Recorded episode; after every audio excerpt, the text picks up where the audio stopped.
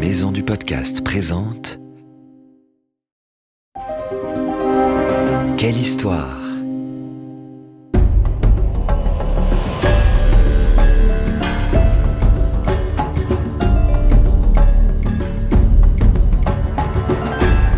Entre dans la légende.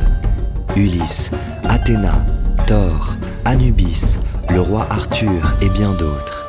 Quelle histoire te fait découvrir les mythes et légendes du monde entier comme tu ne les as jamais entendus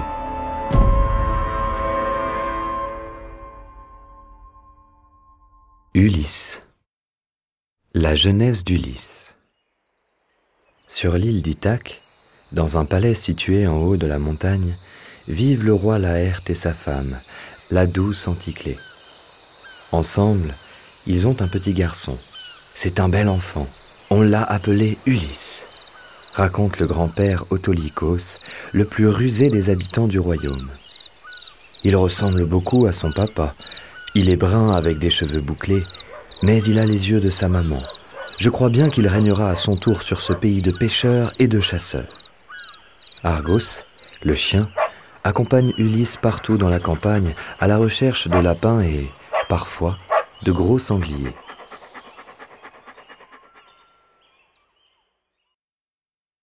Ulysse amoureux.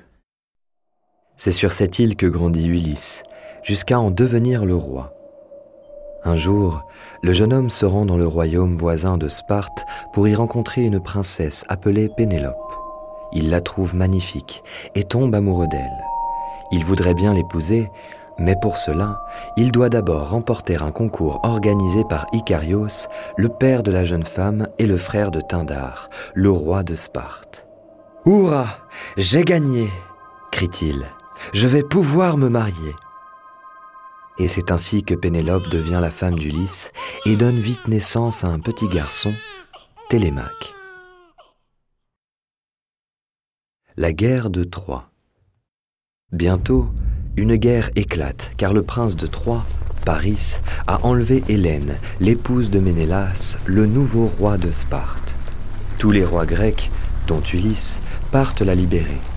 Pourtant, Ulysse n'aime pas les armes, et ce n'est pas un costaud comme les autres guerriers, tel Achille, réputé pour sa force, mais il est très malin. Nous allons construire un cheval tout en bois, et nous nous cacherons dedans, dit-il au chef guerrier. Les Troyens, croyant qu'il s'agit d'un cadeau, vont ouvrir les portes de la ville et le faire entrer. C'est ainsi que les Grecs s'introduisent dans la cité, jusqu'alors imprenable. Les lotophages. Après dix ans de guerre, les Grecs sortent vainqueurs. Chacun peut rentrer chez soi. Enfin, larguer les amarres, destination Ithaque. Ulysse et ses amis s'arrêtent d'abord chez les Kikones, des guerriers menaçants, puis chez les lotophages, des gens doux et très gentils qui se nourrissent de plantes qu'ils offrent aux voyageurs. Ça a le goût du miel, dit l'un. On dirait des lotus dit l'autre. Ce sont bien des lotus, mais ils font perdre la mémoire. Bien vite, pas un homme ne veut reprendre la mer, car ils ont oublié qui ils sont et où ils vont. Ulysse se fâche et doit les ramener de force sur les bateaux. Le Cyclope. Ulysse et ses hommes débarquent sur une île et découvrent dans une grotte des moutons. Alors qu'ils vont les manger, le propriétaire arrive. C'est Polyphème, l'un des cyclopes, fils de Poséidon. En colère, il les fait prisonniers. Pour s'échapper, Ulysse a tout prévu. Il dit au cyclope qu'il s'appelle Personne et lui fait boire du vin pour qu'il s'endorme. Puis il crève son œil unique et fait sortir ses amis en les attachant chacun sous un mouton.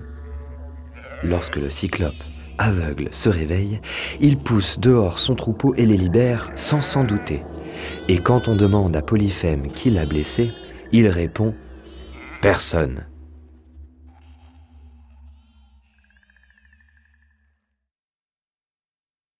La tempête des vents. On retrouve la troupe dans un grand manoir, chez Éole, le dieu des vents, qui vit là avec ses douze enfants. Après avoir été choyé pendant un mois, il est temps de repartir. Éole dit à Ulysse Écoute-moi bien. J'ai emprisonné tous les vents violents dans cette outre. Une petite brise vous poussera chez vous. Surtout, ne l'ouvre pas. Alors qu'apparaît au loin Ithaque et qu'Ulysse part se reposer, des marins découvrent l'outre. Que contient-elle? Du vin? Des pièces d'or? Ouvrons-la pour savoir. Et ce qui devait arriver arriva. Les vents s'échappent et les navires sont emportés vers le large.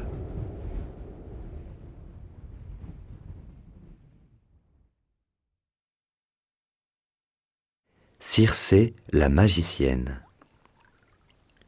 À peine délivrés d'un horrible géant de la tribu des Lestrigons, les marins débarquent sur un îlot magnifique.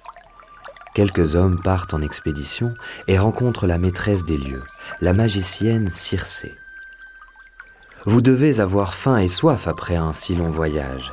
Tenez, buvez ce délicieux mélange de vin, de lait et de miel. Mais les hommes qui boivent le breuvage se transforment en cochons. C'est la panique chez les marins. Avec l'aide d'Hermès, Ulysse va les secourir et va obliger Circé à leur redonner leur aspect humain. Ils vont alors passer des jours heureux auprès d'elle. Les enfers. Sur les conseils de Circé, Ulysse part pour les enfers trouver le devin Tirésias qui lui prédira son avenir. Les hommes débarquent au pays des Cimériens, où le soleil ne se lève jamais. Là, Ulysse creuse un grand trou, d'où il a une vue plongeante sur le royaume des morts. Il voit ses amis tués à Troie, sa mère Anticlée et, surtout, Tirésias. L'aveugle de Thèbes, qui a gardé tout son esprit, lui dit Ne t'inquiète pas, tu rentreras sur Ithaque et retrouveras ta douce Pénélope, ainsi que ton fils Télémaque. Mais le chemin sera difficile, et tu perdras tes amis, toi seul réussiras. Ulysse retourne alors à son navire. Les sirènes. Circé, la magicienne, a aussi dit à Ulysse de faire bien attention aux sirènes qui se cachent dans les falaises d'une île voisine. Ces horribles femmes oiseaux chantent des mélodies très douces qui révèlent les prophéties d'Hadès pour envoûter les marins et faire échouer leurs navires sur les rochers. Ulysse est très curieux mais aussi très futé. Il dit à ses marins Attachez-moi au mât et bouchez-vous les oreilles avec de la cire. Comme cela, j'écouterai pendant que vous naviguerez et nous ne ferons pas naufrage. Cette astuce permet à Ulysse et ses compagnons de poursuivre leur route. Caribe et Scylla Surgissant de chaque côté du détroit de Messine, situé entre l'Italie et la Sicile, deux terribles créatures montent la garde. Caribe, qui avale et recrache des tonnes d'eau trois fois par jour, et Scylla, qui a six gueules de chien et des pattes griffues.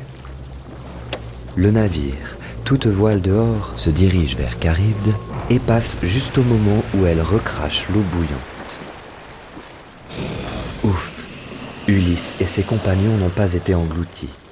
Mais à cet instant, Scylla jette ses six têtes sur les six meilleurs marins qu'elle dévore. Quelle horreur Les hommes continuent leur route, tristes d'avoir perdu leurs amis. L'île du Soleil Voici l'île du dieu Soleil et ses superbes bœufs tout blancs. Comme les hommes n'ont plus rien à manger, ils décident de tuer une ou deux bêtes. Ulysse les met en garde. Le dieu soleil a mauvais caractère et ne veut pas que l'on touche à son troupeau. On raconte aussi que les steaks, une fois cuits, continuent de meugler. Mais ces hommes ne le croient pas et font un grand feu pour cuire la viande. Quand soudain, ils entendent. Le soleil aussi a entendu.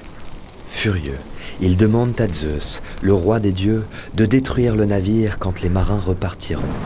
Un éclair la foudre. Seul Ulysse survivra. La nymphe Calypso.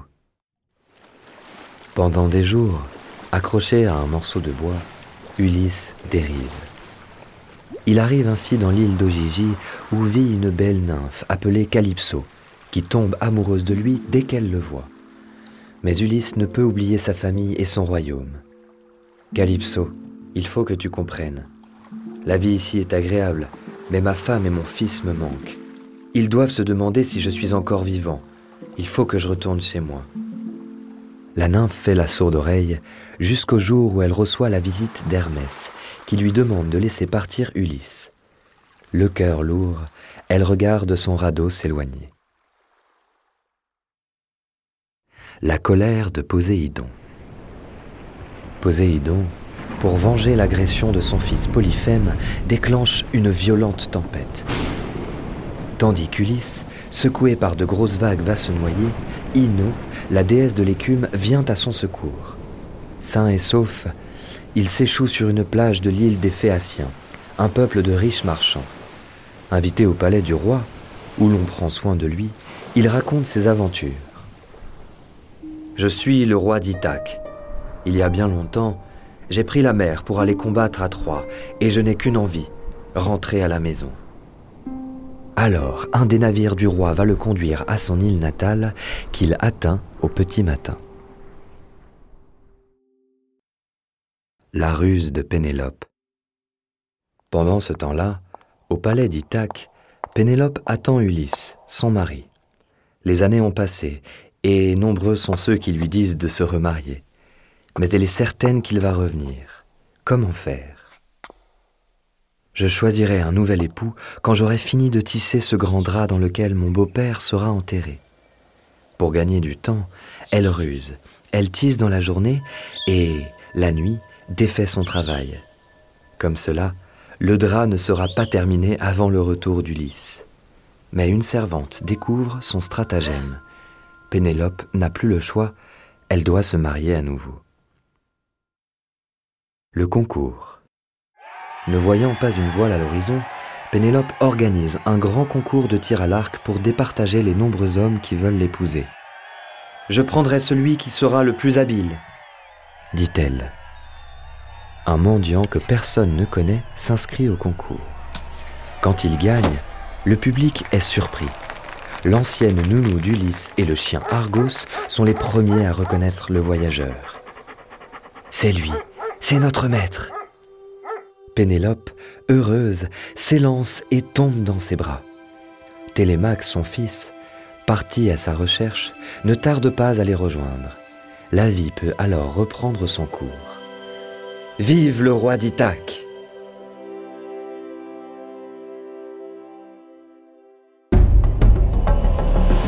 On espère que cette histoire t'a plu et qu'elle t'a donné envie d'en découvrir plein d'autres. C'était Mythes et légendes, une série audio adaptée de la collection de livres des éditions Quelle Histoire.